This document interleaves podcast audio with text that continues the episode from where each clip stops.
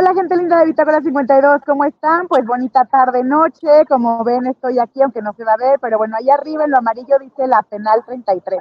Estamos en León, Guanajuato, en la Feria Nacional del Libro, y a distancia vamos a platicar con Jorge, Alberto Gudiño de su libro La historia de las cosas perdidas. Pero bueno, vamos a platicar la historia de las cosas perdidas, ya que les suena el título, que se imaginan, conocen a Jorge, un poco para que recuerden quién es Jorge. Jorge Alberto Gudiño, él es mexicano, es el escritor y académico, y en el 2011 obtuvo el premio LIB de novela, entregado por primera vez en México y con gran tradición en Francia. Es colaborador de diversos medios impresos y digitales. Y bueno, pues el día de hoy nos va a platicar de esta novela, Historia de las Cosas Perdidas. En esta novela hay un personaje que está descansando, diríamos, como bebé en su camita, imagínense ustedes un descanso profundo y de pronto suena el teléfono. Y ese teléfono le va a cambiar la vida. ¿Quién será? ¿Será la ex que quiere volver? ¿Usted aceptaría a su ex de regreso? ¿Será que pues hubo un accidente, que es lo que todos pensamos cuando hay una llamada en la madrugada? Seguro hay un accidente, hay un muerto, algo gravísimo, si no, ¿quién te habla? Y si no es la ex que quiere volver, y si no es un accidente, bueno, ¿qué tal? Que le hablan y le dicen que él tiene que tomar la decisión de vida o muerte. ¿De quién creen? ¿De quién creen? De esa persona que en general hacemos bromas que uno ama y adora. Los jefes. Ándele. ¿Qué haría usted? Decisión de vida o muerte para su jefe. Pues bueno, así empieza la novela. Entonces, ¿de qué se trata historia, la historia de las cosas perdidas? Pues de un montón porque nos empieza a hacer reflexión incluso de la ropa que usamos, los tejidos, la memoria, las relaciones, las personas. ¿Acaso somos desechables? Las relaciones, cómo se construyen, cómo sabemos si somos importantes o no en la historia de otro. Es decir, es una novela con un montón de capas, pero para eso Jorge Alberto nos va a contar. Jorge Alberto, bienvenido a Bitácora 52. Por favor, cuéntanos, ¿de dónde te viene esta idea de crear esta novela? Hola Julia, encantado de que me hayas invitado y me da muchísima envidia no estar allá en León. Eh, la última vez que estuve en León pues fue antes de la pandemia, entonces sí, ya, ya pasó un rato. Me da muchísimo gusto que además ya se estén abriendo de nuevo las ferias del libro presenciales, ya nos hacía muchísima falta.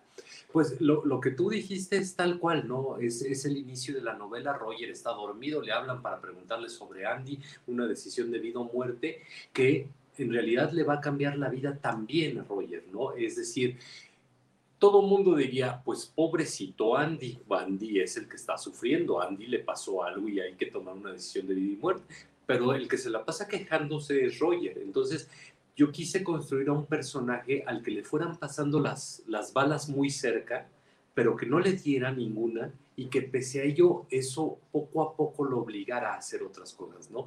Y ese obligarlo a hacer otras cosas era básicamente una transformación, una transformación que en un sentido tenía que ver con que él quiere recuperar el amor de su novia, de su ex. Él sí, sí si hubiera sido Denise y le hubiera dicho, voy para allá, él habría dicho, sí, ven, ven, ven, yo abro la puerta, ¿no? Pero la novia no quiere, por alguna razón, eh, da igual si la razón es válida o no para, para Roger, la razón es válida para Denise y entonces eso basta en cualquier relación, ¿no? Con que uno de los dos no quiera. Y luego está el asunto de un enorme misterio que esconde Andy, ¿no? Un, un profundo misterio que... Eh, con el que Roger se va a tocar también de manera muy circunstancial porque está buscando archivos que tienen que ver con el trabajo que hacen juntos y de pronto ve algo y dice, ah, caray, esto no está bien, esto está raro. Y se va metiendo como en una espiral de intriga que también se va convirtiendo en un abismo para él, ¿no? En un abismo que de pronto lo hace hacer cosas que él habría dicho en cualquier momento de su vida, yo nunca voy a hacer eso. Y cuando las hace, entonces lo que necesita es encontrar una justificación para decir, claro, lo hice, pero era por esto, lo hice, pero era por esto, no es tan grave, fíjense, es más sencillo, etcétera, etcétera. Y entonces lo, lo que se va volviendo interesante es justo la transformación de Roger a partir de lo que le sucede a otros, ¿no? Pero luego de las decisiones que él va tomando. Sí, por eso es que es interesante la novela, porque de verdad creo que parece al inicio que es un personaje, pues, así que intrascendente, que no importa, el mismo dice, ¿y yo qué tengo que ver con todo esto? Y de pronto empiezas a ver cómo es que de verdad está en el centro y cómo es que tiene que resolver cosas. Y bueno, por ahí voy a leer, ahora sí que un fragmentito, dice, siendo estrictos y rigurosos, todas las hipótesis que no comprobamos terminan siendo desechos. basura conceptual que al menos es el pienso con el cual se han alimentado nuestras ilusiones. ¿Y por qué escogí este fragmento? Porque creo que habla mucho del espíritu de la novela, ¿no? De esta reflexión sobre incluso las ideas que nos hacemos de si somos o no importantes en la historia de otros, de que si a lo mejor, como bien decías en la relación de, de ella, es que yo quiero estar, pero ella no, pero hay momentos que fueron importantes, y hace estas, luego, como metáforas, estas relaciones con lo que usamos y desaparece y se vuelve basura. ¿no? Y estaba esta idea también de, pues, las ilusiones y las ideas que nos hacemos también luego son basura, basura conceptual. Hay un montón de reflexión al, respecto de, pues sí, de las cosas perdidas, de los desechos, de lo que vamos tirando. ¿Por qué querías abordar esto así? Incluso hacer estas relaciones con las cosas, con los objetos que pasan por los cuerpos, que pasan por las relaciones y luego se van desechando y el paralelo con las ideas. Me, me funcionaba justo por el paralelismo que planteas, Julia. Eh, yo al, al, pensar en todos estos fragmentos o en todas estas viñetas que integran un mosaico más amplio a partir de la historia central, que la historia central es una, ¿no? Es la de Roger, con o sin Andy, con o sin Denise y con la relación con su, con su propia familia, de pronto con el pretexto de que ellos trabajan en una empresa que se dedica a investigar la basura, entonces yo podía meter estos fragmentos relacionados con la basura intentando abarcar un espectro amplio, ¿no? El, el, de la basura, basura, pues lo que tiramos y desechamos sin ningún problema, y luego otras historias en torno a esos mismos objetos que para nosotros son basura, pero para otras personas no, o cosas que para nosotros no son basura, pero para otros sí, y entonces empezar como a ampliar ese rango de posibilidades hasta llegar a, momentos posteriores en donde incluso podemos pensar en que ya no me refiero solo a cosas perdidas como objetos,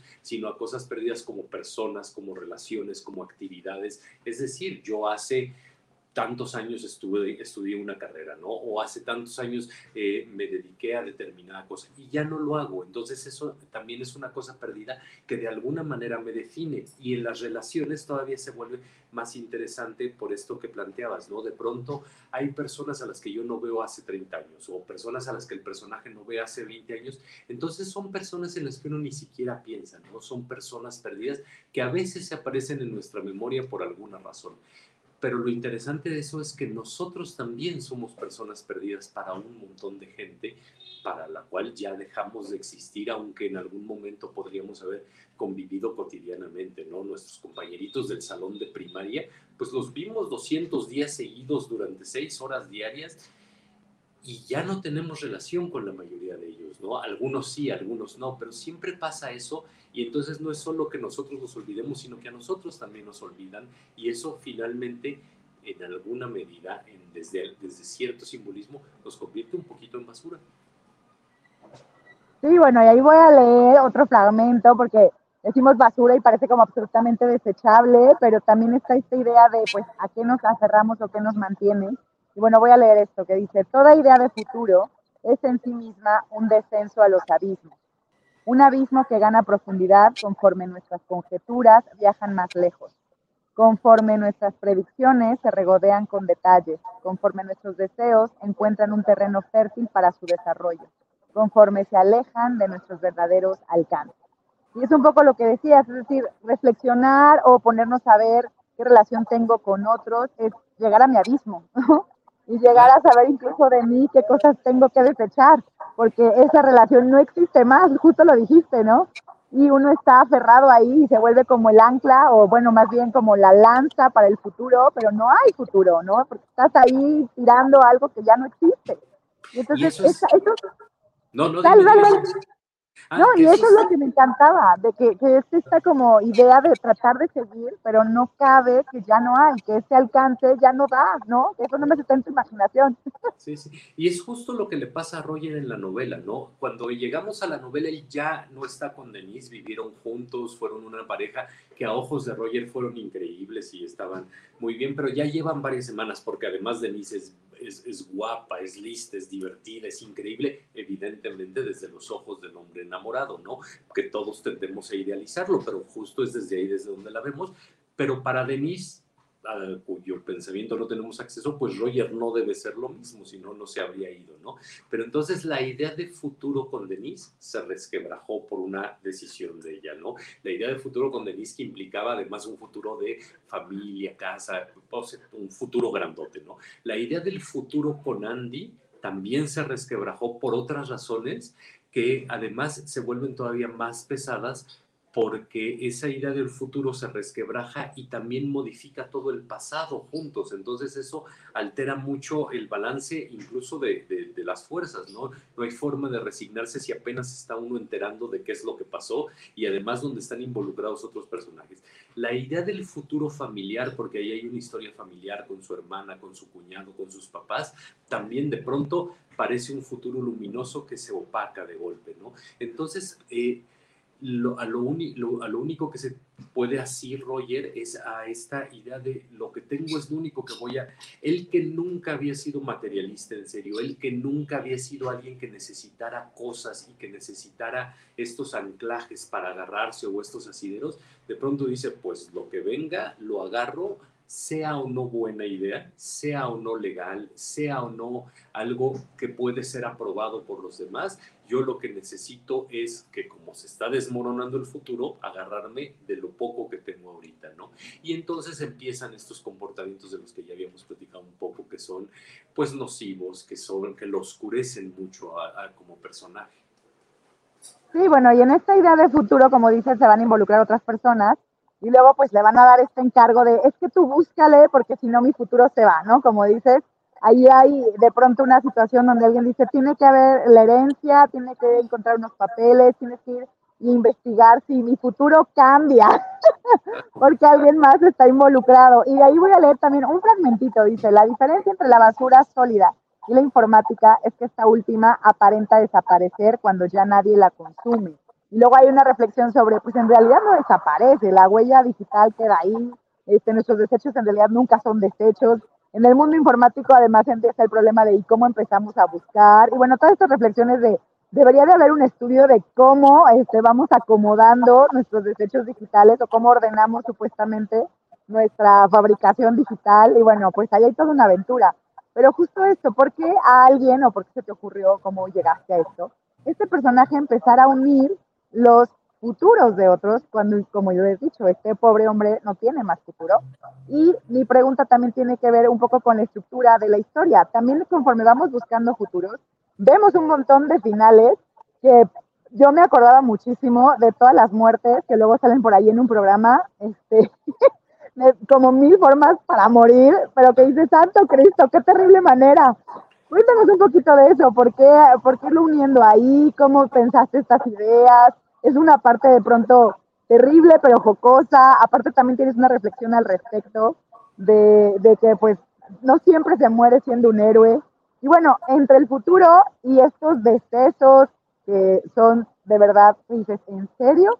Cuéntanos, ¿cómo esta decisión? la, primera es que Andy eh, de pronto le daba, hacía esto que hoy conocemos como coaching, ¿no? Pero lo hacía sin estar convencido de ello, ¿no? Lo hacía un poco en tono de burla. Entonces, eh, eh, él, él, se divertía dando coaching porque decía que en realidad no iba a conseguir que nadie se superara ni que nadie fuera líder, pero lo descubrió como quizá un negocio redituable y demás, ¿no? No me voy a meter en el tema del coaching en específico, pero una de las cosas que solía decir es que eh, tenía una, como una suerte de credo que era, líbranos Señor de una muerte ridícula. ¿No? Eh, que, no era de una muerte dolorosa, no era de una muerte agónica, no era, era de una muerte ridícula. Y esa idea surgió pues, hace, hace algunos años, incluso mucho antes de pensar en la novela, cuando leí la, la noticia que luego se replicó mucho, no esa, sino muchas noticias de que hay un montón de personas que se han muerto por sacarse una selfie, que me parece como lo más ridículo del mundo para morir, ¿no? O sea, está uno contento, está uno me voy a morir por tomarme una selfie, es así como muy ridículo y entonces quise yo pues aportar mis muertes ridículas, ¿no? ¿Qué, qué muertes ridículas se me ocurrían? Eh, y de ahí que tenga este carácter funesto y este carácter, pues, jocoso, ¿no? Como, como lo mencionas, porque finalmente es ridículo, es ridículo morir así y si en realidad uno no está matando a nadie, si uno no conoce a la persona, pues entonces sí se puede uno, reír de eso, ¿no? Y el asunto de la basura informática es súper interesante, ¿no? Porque, por ejemplo, criticamos muchísimo a los acumuladores compulsivos, ¿no? Y además ahora en la época de Maricondo ya quieren que nos deshagamos hasta de todos los libros que leímos y nada más tengamos poquititas cosas. Pero yo en mi computadora tengo trabajos que escribí hace 25 años en la universidad. Porque de una computadora copia la otra y copia la otra y copia. Pues ahí están y en realidad no me ocupan espacio, no me ocupan o sea, sí ocupan un espacio en el disco duro, pero los discos duros cada vez son más grandes, entonces a la computadora nueva siempre le cabe lo que a la anterior y más, ¿no? Entonces ahí los voy acarreando y los voy acarreando sin ningún problema y nunca los leo. Es más, estoy seguro de que hay algunos que no se pueden ya abrir, que, que por el cambio de versión. Entonces es como una forma, incluso ni siquiera de ser acumulador, ¿no? Es un poco como como la, abuela que se niega a desprenderse de sus copas de cristal, pero que tampoco las usa, ¿no? Porque son muy finas y no se vayan a romper, ¿no? Entonces es así como una, la idea de tener algo nada más porque ahí está y porque probablemente algún día y si lo pienso con calma, hasta, hasta creo que la reflexión es, pues la verdad no querría que mis hijos lo leyeran tampoco, porque qué pena que se enteraran de qué cosas escribía yo a los 14 o a los 15 o a los 17 años, ¿no? Entonces, no sé, uno guarda esas cosas y entonces así como uno no se deshace de la basura informática, si uno, todas mis computadoras anteriores, pues probablemente todavía se pueden sacar esos archivos si a alguien le interesara, ¿no? Lo que pasa es que a mí me queda claro que a la mayoría de los hackers o a la mayoría de esas personas no les interesa lo más mínimo lo que las personas comunes hacemos, pero si no, ahí está esa información. Sí, y, y como bien dices, bueno, relacionado a la novela, es esta idea que ya dijimos, de pronto guardamos un montón de cosas o anclamos la esperanza a un montón de relaciones porque igual y un día funciona, ¿no? Como dijiste, ya no sé cómo le voy a explicar luego a la familia que volví con esta persona, pero un día va a funcionar, ¿no? Ya ni siquiera te lo puedes explicar a ti, pero un día va a funcionar. Entonces, se vuelven cosas perdidas que en realidad te aferras a tener contigo. Y claro, en lo informático se nota menos, como dices, porque son bits que quedan ahí guardados. Y al final es acumulación, o sea, que no lo toques o no lo sientas, es acumulación. Y claro, va a ser más fácil un día agarrar tu disco duro y tirarlo que tirar, como bien dijiste, todas las tazas, la ropa, no sé qué, del quien acumula físicamente. Pero al final es lo mismo, es, es un anclaje de la persona a algo que le dé una razón, que le dé un futuro, porque se niega a lo mejor a revisar estos abismos, a revisar qué está pasando, a hacer una limpia y un poco dar otra vida, ¿no?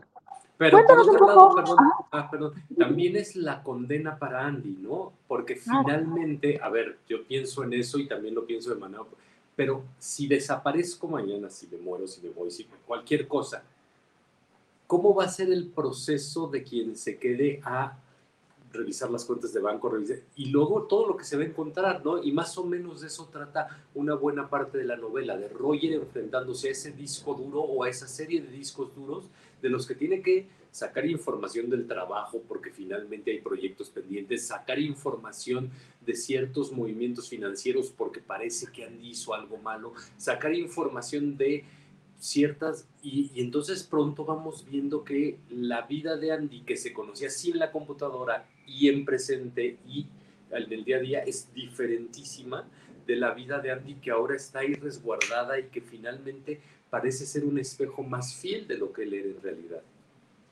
Sí, como bien dice, finalmente Roger va a tener esta petición de construye o reconstruye pues a tu jefe, ¿no? Reconstruye a Andy, reconstruye esta persona que en teoría conocías o que estaba ahí. Y por eso está este juego eh, en la novela, creo, de, de, pensar que Roger no era tan trascendente y luego se vuelve trascendente. Y luego él también se empieza a cuestionar por su relación con todas las demás personas. Yo creo que al lector le va a pasar igual, o sea, va a empezar a hacer este ejercicio de decir, ah, caray, ¿no? ¿Qué historias tengo que reconstruir? ¿Dónde quedaría yo si acaso? Y bueno, la verdad es que es una novela divertidísima, es una novela muy linda. Hay un montón de reflexiones, creo, ahí, que de verdad si te detienes, pues sí, sí, toca que te pongas a pensar qué podría pasar. Creo que es también una reflexión importante sobre, pues sí, a, dónde nos vamos anclando, qué vamos dejando. Más allá de la, de la huella digital, creo que es esto, como la huella en las relaciones, ¿no? ¿Qué aparentamos y qué parte sí es como propia y dejamos de todas maneras, aunque aparentemos en algún lugar. y a lo mejor algún día pues nos van a descubrir. Entonces, bueno, Jorge, cuéntanos un poco del proceso de la novela. ¿Cuánto tiempo te llevó a hacerla? ¿Cómo surgió la idea? Este, y bueno, si esta novela tiene extensiones, porque luego, ahora ves que ahora se usa que el audiolibro, que tiene la lista de playlists, eh, que si va a continuar, es decir, cuéntanos un poco de esto. Más o menos me llevó un año, la novela la escribí durante la pandemia, entonces sobre todo al principio fue como ganarme un espacio de nueva cuenta, porque en marzo de 2020 eh, mi mujer y mis hijos llegaron a la casa, ¿no? siempre han vivido aquí, pero se quedaron de tiempo completo en la casa. Y yo decía, ¿qué hacen estos fulanos? Aquí es mi casa, yo aquí escribo, necesito silencio, necesito paz, necesito tranquilidad.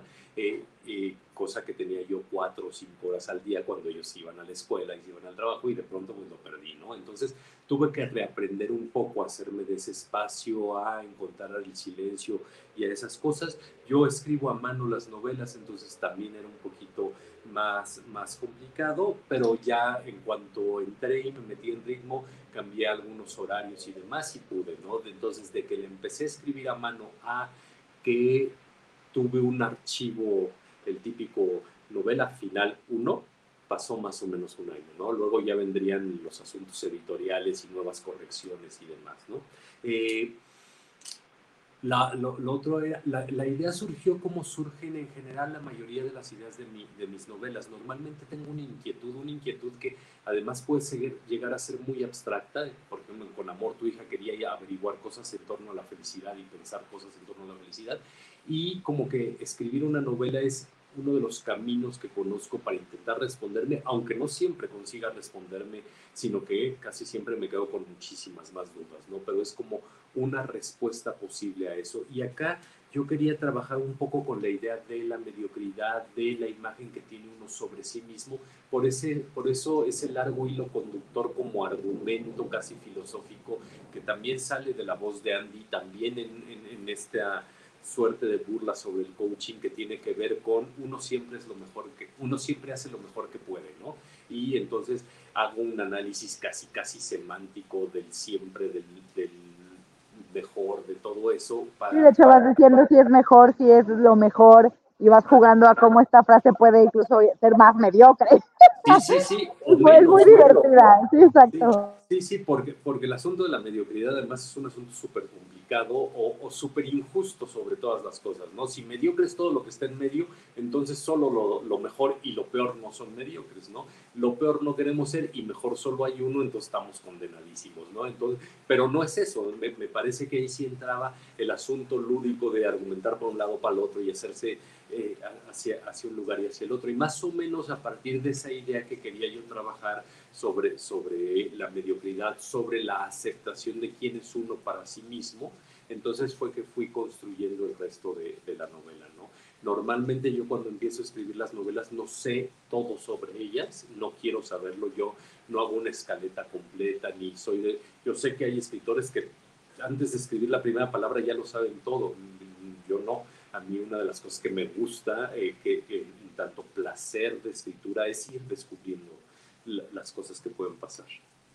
Ok, bueno, pues ahí está, por aquí Sergio Urbina nos manda aplausos, así que gente linda que nos están viendo, por favor manden preguntas para podérselas hacer y bueno, si tienen algún comentario, por favor también hágalo. Gracias Sergio por estarnos viendo. Jorge, pues ahora cuéntanos, ¿esta novela tiene algún tipo de extensión? ¿Qué viene para ti eh, después de este trabajo? Yo sé que esa es una pregunta que dicen, ay, pero si apenas estoy promocionando este, pero también sé que seguro ya estás en otra pues, cosa. No. Sí, sí, eh, y, en, y, en, realidad así pasa casi con todos los libros, ¿no? Porque este libro lo acabé de escribir hace varios meses, pero luego vino el proceso editorial y todas esas cosas que, en las que uno no se queda así como sin hacer nada. Entonces sí, ya estoy trabajando nuevos proyectos, estoy, estoy como malabareando un par de cosas, estoy escribiendo la cuarta entrega de la serie, de, la serie policíaca, que los, mis tres novelas anteriores a esta son parte de esa serie, aunque las previas no lo son. Entonces probablemente estoy esté ya escribiendo la cuarta dentro de en cuanto acabe la promoción de, de Historia de las Cosas Perdidas. Estoy también como pensando y dándole vueltas a una novela como más ambiciosa, que es más extensa, a ver cómo me va con ella, porque hasta ahorita Historia de las Cosas Perdidas es mi novela más larga, que tiene alrededor de 300 páginas, tampoco es que sea súper extensa, ¿no? Y también he incursionado o estoy incursionando con un amigo en unos, en unos audiolibros y demás, ¿no? Entonces, no, en una serie de audio que yo espero que en un par de meses ya se pueda hablar de ella porque todavía no se consigue y no me dejan decir mucho más de eso. Y hay soundtrack, ah, ya que hablabas de las, eh, de las extensiones. Sí, como el playlist, ajá, exacto. Ajá, hay un playlist que está en Spotify como Historia de las Cosas Perdidas, que, que son canciones que estuve escuchando, que incluso algunas que sugirieron mis primeros lectores, eh, son mis primeros lectores, siempre hay un par que lee mis, mis cosas antes que nadie, y mi editora, eh, entonces que dijeron, ah, vamos a, vamos a, a contribuir con canciones, entonces está ese playlist. Ahora, no, pues no va a haber segunda parte. No, eso sí me cae. Bueno, pues muy bien, gente. Ahí está. Vayan al playlist, compren el libro. El libro está en formato físico y en formato electrónico. Eh, Historia de las cosas perdidas. Es Jorge Alberto Gudiño. Por favor, léanlo. Se van a divertir, estoy segura. Y además van a hacer este proceso de reflexión de qué es, qué no es basura, a qué me estoy aferrando y dónde tengo que hacer una limpieza. Y bueno, Jorge, por favor, dinos dónde están tus redes para que te sigan y pues para que sigan viendo ahora sí que más sobre esta novela y sobre ti. En Twitter estoy como arroba Gudino sin la ñ, porque la ñ no nos tienen mucho en, otros idiomas. Y en Twitter con mi nombre, y en Facebook, perdón, con mi nombre completo, Jorge Alberto Gudiño Hernández. No tengo Instagram, no tengo TikTok, no tengo nada, nada más que esas dos, porque ya con eso me entretengo muchísimo y luego si tengo más veo que se entretienen más y eso me da miedo. No, sí, bueno, como bien dijiste, no vayas a que por una selfie de Instagram pasen cosas. Pero, pero tengo esas dos, tengo Facebook y tengo Twitter y contesto siempre, uno y dos. Si alguien me quiere decir lo que sea de cualquiera de mis novelas, bueno, malo o regular, yo lo agradezco. Yo agradezco las lecturas. Puedo, yo acepto la crítica, acepto los comentarios positivos, acepto los negativos, acepto. No, no, no me ofendo y respondo si, si, quieren que dialoguemos, pues. No, esa es, esa es una gran oferta, porque bueno, muchos escritores primero siempre está la duda si la cuenta la llevan ellos o la lleva un asistente. Entonces tú aquí ya estás diciendo, a ver si les voy a contestar yo. en algún momento sí, les voy a contestar yo. No tengo asistente. sí, yo, yo tengo asistente. Está genial, entonces síganlo en Twitter, síganlo en Facebook y por favor, ahora sí que este fin de semana está súper bien para que lean la historia de las cosas perdidas. Les va a encantar, insisto, formato electrónico o en formato físico, ya está disponible en todas las librerías. Y yo siempre digo, si quieren que llegue a su casa, pues que llegue a su casa, pero de verdad cómprenlo y bueno, pues ahí está, Jorge está abierto al diálogo, ya les dijo, escriban en Twitter y en Facebook. Ha sido de verdad un placer tenerte aquí en Bitácora 52. Gracias por esta novela, gracias por tu tiempo y algo más que le quieras decir al público. No, mil gracias a ti y, insisto, la novela es una novela para en, muchas capas, en muchos niveles que lo puede poner a uno de buenas, de malas, de regulares. Hay una historia romántica, hay una historia de desamor, hay una historia de intriga, hay una historia de muchas, muchas cosas diferentes, además de que hay un montón de historias chiquitas que van acompañándolo todo, entonces en una de esas, alguna de ellas le hace algún sentido más a un lector que a otro y eso ya bastará para que me ponga yo de buenas, ¿no? que finalmente es lo que esperamos todos como, como lectores, y aquí estoy hablando como lector, yo lo que siempre espero es que un libro me haga cosas, ¿no? y entonces eso quisiera yo, quisiera que hicieran mis libros. Así es, historia de las cosas perdidas, como bien lo mencionas, pues eso hace, porque, insisto, de verdad tiene tantas capas y estas historias pequeñas que se van cerrando, que de verdad a veces sí dices, necesito una pausa porque, bueno, me quedé pensando, insisto, yo de las, lo de las muertes, bueno, de verdad yo no sé por qué a mí me quedaba y tenía que comentarla con un amigo, no manches, no vas a creer esta muerte. Porque eres muy oscura, Juli, eres muy oscura. Pero como dices, ahora sí que justo como es un personaje dices, aquí se vale. Pero sí, cosas que decías, o sea, ¿quién imaginó esto? Por eso te pregunto, ¿de dónde imaginabas eso? Yo, de verdad, no, sabía como lectora cómo llegaste ahí. Pero me encantaba cómo hacías el cruce, de verdad, con esta reflexión de la basura, de las relaciones, con el misterio, con lo que le iba pasando al Roger. O sea, de verdad, sí, sí te quedas ahí, sí es una historia que sí te mantiene ahí pegada y si, si es esas que quieres comentar y dices que otro la lea porque necesitamos aquí dialogar y ver qué viste tú, qué vi yo. que está muy buena. Yo siempre he sostenido que lo más rico de la literatura no solo es la lectura, sino luego compartir las lecturas con las demás personas. Sí. No, no, de verdad, o sea, hagan un ciclo de lectura de este libro, les va a encantar. Y la verdad es que yo creo que además, pues, insisto, como bien dices, pues agarrar pedacitos y una reflexión por aquí, de este otro tema por acá, de este otro por acá. Y bueno, la verdad es que siempre hay una intriga que te mantiene siguiendo así de qué habrá pasado con tal aquí. Dejó esta pista y todavía no se resuelve hasta acá. entonces, entonces, bueno, buenísima, léanla y gracias Jorge Alberto por esta entrevista. Mil gracias a ti, Julia, me lo pasé increíble. Qué bueno, gracias. Bye.